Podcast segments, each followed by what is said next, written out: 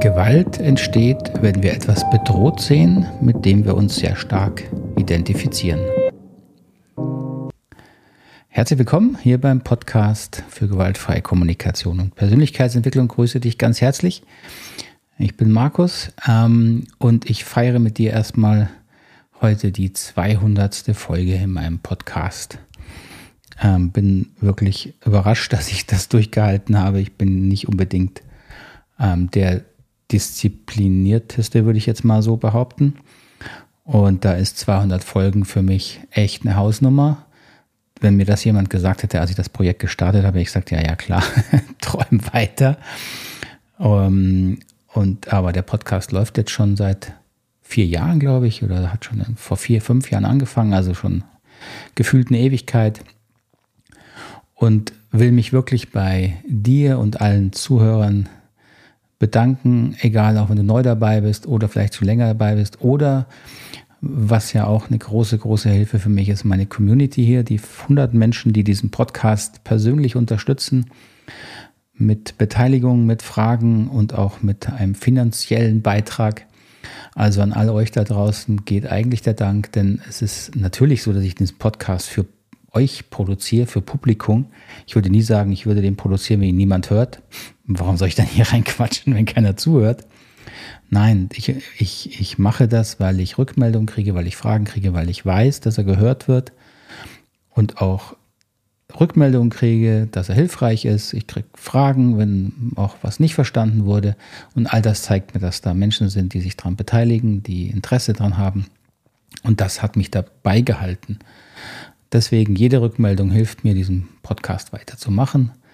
Also auch nochmal die Einladung an dich, dich gerne hier mit Fragen oder Kommentaren im Podcast direkt zu beteiligen oder ähm, hier im YouTube, der wird ja gleichzeitig hier veröffentlicht als Video, auch äh, unter dem YouTube-Video kommentieren. Übrigens in Spotify kannst du jetzt auch ähm, einen Kommentar loswerden. Ich habe nur noch nicht mitgekriegt, ob ich dann informiert werde. Das ist ein bisschen äh, merkwürdig.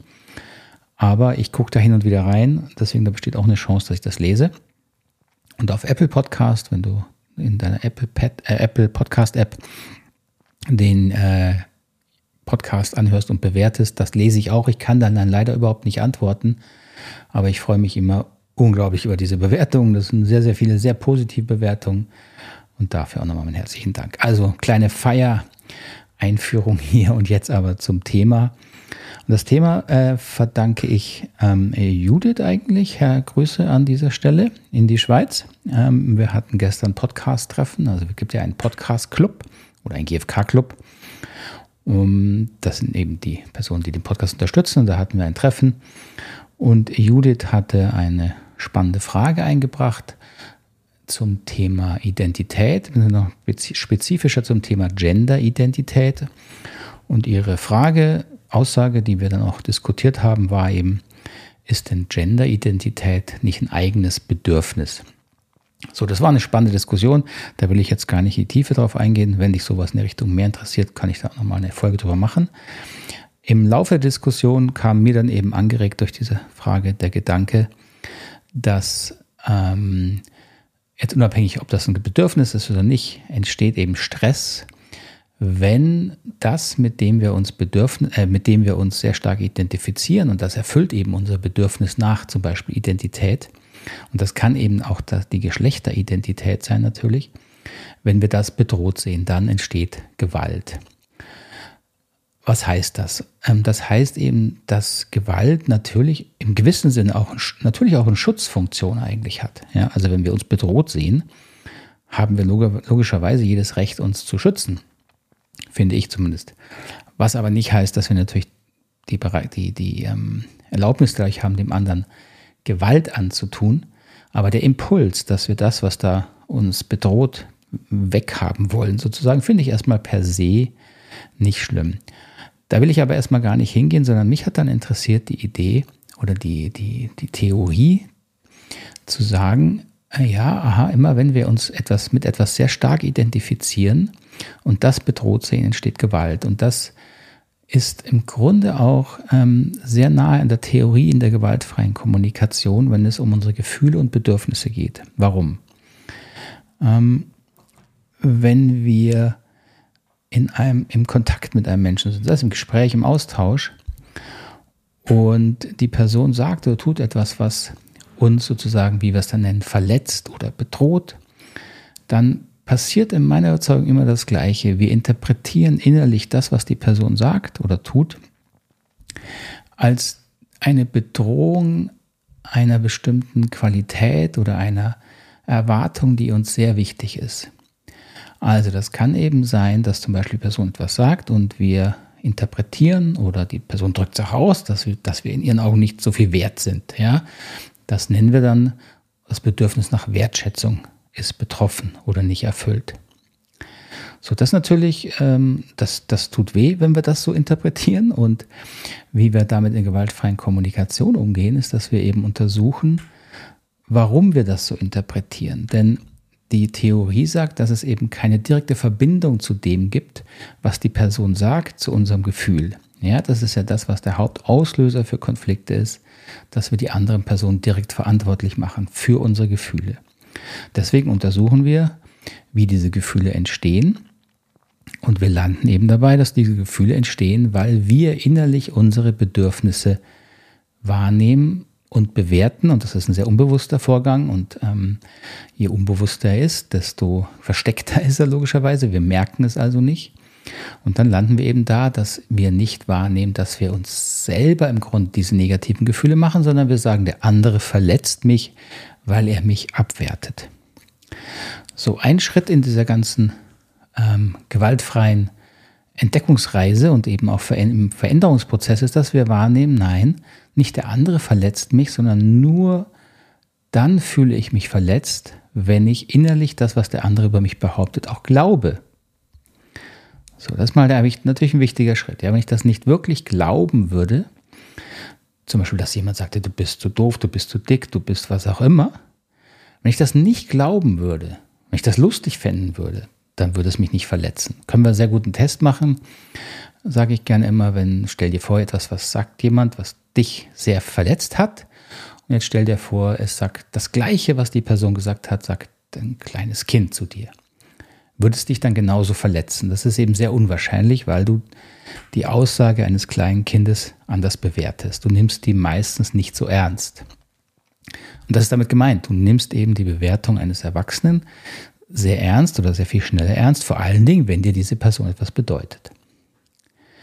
Soweit, so gut. Das ist natürlich etwas, was wir schon oft sozusagen hier behandelt haben. Aber diese Idee, war, die mir da kam, war, ja, aber warum glauben wir denn diese Bewertung? Was passiert da eigentlich in uns? Und ich glaube, das würde ich eben hier mal zur Diskussion stellen, dass eben diese Glaube ist eine unbewusste Identifizierung eben zum Beispiel mit dem Thema, ähm, dass ich nur einen bestimmten Selbstwert habe, wenn, also wenn ich bestimmtes Aussehen habe, wenn ich mm, Geld, was auch immer habe. Also ich identifiziere meinen Selbstwert mit bestimmten Äußerlichkeiten oder auch Innerlichkeiten. Kann Beispiel Intelligenz sein. Ja, ich kann sehr daran hängen, also mich identifizieren mit der Idee, dass ein, ein wichtiger Mensch, ein, ein sinnvoller Mensch äh, eine bestimmte Intelligenz haben muss. Also die Fähigkeit, Dinge zu verstehen, sich gewandt auszudrücken. Und sobald das jemand kritisiert, dann trifft es mich. Und wie gesagt, es trifft mich nicht, weil die Person mich kritisiert, sondern es trifft mich, weil ich mich unbewusst genau mit dieser Eigenschaft sehr, sehr stark identifiziere und sie dann eben bedroht sehe. Wenn ich mich mit dieser Eigenschaft nicht so identifizieren würde, also wenn es mir jetzt mal salopp gesagt nicht so wichtig wäre, wie intelligent ich bin, würde es mich dann treffen? Nein, vermutlich nicht. Und ich glaube, das trifft ich habe das noch nicht ganz durchdacht, ich will es dir hier mal zur Diskussion stellen. Ich glaube, das trifft grundsätzlich auf das Thema Konflikte zu. So, was heißt das jetzt? Das hieß also, dass wir Konflikte entschärfen können, wenn wir lernen, uns weniger mit bestimmten Themen, Gedanken, Überzeugungen, auch mit Gefühlen und natürlich auch nicht mit Äußerlichkeiten, mit unserem Besitz und wie auch immer, wenn wir uns mit dem nicht so stark identifizieren, identifizieren würden. Das scheint mir logisch. Also wenn ich mich nicht identifiziere, dass ich bestimmte Gegenstände brauche, dann stört es mich auch nicht so, wenn die nicht mehr da sind oder wenn die mir jemanden wegnehmen würde, wäre also schon mal ein Grund weniger für einen Konflikt.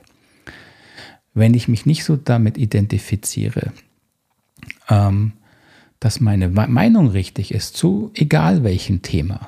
Und da hatten wir ja in den letzten drei Jahren und ja gerade jetzt auch enorm viel Potenzial, weil sehr viele polarisierende Meinungen entstanden sind. Ja, während der Corona-Zeit, jetzt, während diesem unsäglichen Krieg, ähm, sind sehr viele Meinungen und die Menschen sind sehr überzeugt, dass sie Recht haben mit ihrer Aussage. Und das ist ja auch gut und richtig so. Aber wenn Sie wirklich absolut identifiziert sind mit Ihrer Meinung, betrachten Sie natürlich eine Gegenmeinung nicht als reine Gegenmeinung, die jetzt ein bisschen mehr oder weniger richtig sein kann, sondern als Angriff auf Ihre Identität, eben weil Sie sich mit dieser Meinung identifizieren. So, das ist also mal der eine Gedanke, glaube ich, der zumindest mal interessant ist, weiter zu untersuchen. Ich glaube, das ist sinnvoll, weil die ähm, gewaltfreie Kommunikation auf der emotionalen Ebene ist es eine Methode, um genau diese Identifikation etwas aufzulockern. Denn was wir ja machen in der gewaltfreien Kommunikation ist, dass wir unsere Gefühle untersuchen. Wenn wir sie untersuchen, dann ähm, versuchen wir sie bewusst wahrzunehmen, also zu spüren im wahrsten Sinne. Und wir versuchen bewusst klarer zu bekommen, wie diese Gefühle entstehen. Eben, das ist in der Sprache des Rosenberg-Modells, die Bedürfnisse, die dahinter liegen und zu verstehen, warum diese Bedürfnisse so empfindlich sind. Ja, typisches Beispiel zum Beispiel mit Thema Selbstwert, das hatten wir jetzt gerade. Äh, ich hatte eine schreckliche Schulkarriere, ich habe ganz viel als Kind Abwertung im Außen, zumindest für mich so wahrgenommen. Ähm, und deswegen bin ich per se sehr empfindlich bei Kritik und bei Kritik von mir Menschen noch mehr und bei Kritik in Gruppen sowieso. Hab gelernt, damit etwas besser umzugehen, weil ich eben gelernt habe, ja, diese Kritik im Hier und Heute berührt diese Bedürfnisebene mit mir, aber die Verletzung kommt eben aus meiner Biografie, die hat mit der heutigen Situation gar nichts zu tun.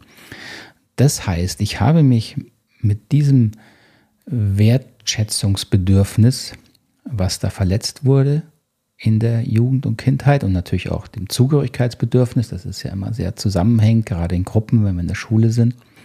Dann, dann habe ich Angst, dass ich aus der Gruppe rausfalle, aus der Klasse, also nicht mehr so gemocht werde. So und habe eben langsam gelernt, dass ich mich von dieser Erfahrung nicht mehr so bestimmen lasse, dass ich mich von dieser Erfahrung etwas nicht mehr so identifiziere. Man sagt auch desidentifizieren. Und das ist genau der Prozess, der in der Selbstreflexion, in der Selbstempathie im Rosenberg gestärkt und gefördert wird. So, das ist also eine, diese Desidentifizierung, also das Abstandnehmen von den eigenen Gefühlen, indem man sie bewusst beobachtet, ist der wesentliche Prozess, der eben zur Entspannung und zur Klärung und zur Deeskalation in Konflikten beitragen kann. Soweit finde ich das ganz stimmig und sinnvoll mit meiner Theorie. Also da denke ich, dass ich ein Stück weiter, ähm, dass das auch passt. Aber, jetzt kommt ein großes Aber, diese Aussage, dass wir ähm, Konflikte oder dass Gewalt da entsteht, wenn wir etwas bedroht sehen, mit dem wir uns identifizieren. Jetzt könnte man natürlich sagen, ja, dann lerne ich mich halt, mich von mit nichts mehr zu identifizieren, habe ich keine Konflikte mehr. Daran wiederum glaube ich nicht. Denn wir leben hier in dieser Welt, ähm, wir leben mit Begrenzungen, mit Polaritäten. Schon mein Körper ist ja nicht unendlich, der ist begrenzt. Das heißt, es gibt Anteile, die betrachte ich ganz klar zu mir gehörig und schon der Computer, der vor mir steht, den betrachte ich als nicht zu meinem Körper gehörig. Also identifiziere ich mich mit meinem Körper mehr als mit dem Computer, der vor mir steht, auch wenn mir der sehr wichtig ist, ja. Ähm, und diese Identifikation kann ich vielleicht ein bisschen lockern, aber ich werde sie nie ganz loswerden. Da bin ich sehr, sehr skeptisch. Also all diese, jetzt sage ich es mal bitte nicht falsch verstehen, Erleuchtungsbewegungen, die behaupten, naja, ich meditiere jetzt all meine Identifizierungen weg, bis hin, dass ich ja dann gar nicht mehr vorkomme, weil so wie ich manche Aussagen in eher östlichen Glaubensrichtungen verstehe, die behaupten ja selbst mein, mein Selbst, also die Überzeugung, dass ich irgendwie da bin, ist schon eine Illusion, weil es nur Gedanken sind. Und Gedanken sind irgendwie so ein paar feuernde Neuronen und mehr auch nicht. Also selbst davon sollte ich mich, damit sollte ich mich auch nicht identifizieren. Ähm, Und ich glaube nicht, dass das ein dauerhaft lebbarer Zustand ist. Mag, da mag ich mich irren. Ich habe jedenfalls noch niemand erlebt da draußen in der Welt, der mir das glaubhaft vermittelt, dass er nicht mit irgendwas identifiziert ist. Und das heißt jetzt umgekehrt, dass es natürlich auch immer Konflikte, Missverständnisse und Gewalt geben wird, weil es immer Bereiche gibt, die ich, mit denen ich mit mich identifiziere, die ich dann auch wieder bedroht sehe und wo ich wieder lernen muss, sozusagen daran zu arbeiten, da ein bisschen lockerer zu werden. Also, da komme ich dann so ein bisschen wieder zurück zu meiner Grundaussage, die ich oft auch in Kursen ähm, betone in gewaltfreier Kommunikation. Es geht überhaupt nicht darum, keine Konflikte mehr zu haben. Es geht darum, die Konflikte zu haben und mit diesen Konflikten trotzdem zusammen leben und zusammenarbeiten zu können. Und dafür ist das Rosenberg-Modell eine wirklich höchst geniale Methode, finde ich. Weil sobald wir anfangen, für die unangenehmen Konflikte und die damit eben verbundenen Bedürfnisse wirklich in die Verantwortung, in die Selbstverantwortung zu gehen, das ist schon der erste Schritt, uns nicht mehr so ganz so ganz damit hart zu identifizieren. Wir, wir, müssen dafür ein bisschen inneren Abstand nehmen. Sonst können wir gar keine Verantwortung dafür übernehmen. Sonst wären wir ja unbewusst in all den Gefühlen und für etwas, was ich komplett unbewusst bin, kann ich keine Verantwortung übernehmen. Deswegen können Kinder nicht im gleichen Ausmaß Verantwortung übernehmen und können auch nicht in dem Sinne gewaltfreie Kommunikation nutzen, wie wir das hier machen. Aber als Erwachsener kann ich das. Ich kann von meinen Gefühlen Abstand nehmen sie beobachten, mich davon eben etwas desidentifizieren und das ist ein super, super hilfreicher Schritt in eine gewaltfreiere, hoffentlich Zukunft, wenn man so will. Das also als kleiner Ausflug in diese Idee die, der Desidentifizierung oder der Identifizierung als Grundlage von Gewalt und Konflikten. Jetzt bin ich mal gespannt, was du dazu sagst. Ich ähm, habe selber beim Erzählen gemerkt, oh, so ganz durchdacht ist es an manchen Ecken und Enden noch nicht. da dachte ich auch, stimmt das jetzt, was ich da erzähle? Aber okay, ich wollte es jetzt einfach mal hier ein bisschen unrein in den Podcast packen. Der ist ja dazu gedacht, dass wir gemeinsam nachdenken über das Thema. Freue mich über Rückmeldungen und Kommentare und gern auch ein Fire-Smiley zu meinem 200. Folge hier im Podcast. Und jetzt ähm, bedanke ich mich damit bei dir für deine Aufmerksamkeit, wenn du mir bis hierhin zugehört hast. freue mich auf die nächste Folge. Da wird es wieder ein Interview geben. Da kannst du dich drauf freuen. Und dann sehen wir uns beim der 202., 3. oder 5. Episode wieder. Ich wünsche dir einen schönen Tag. Bis dahin. Ciao.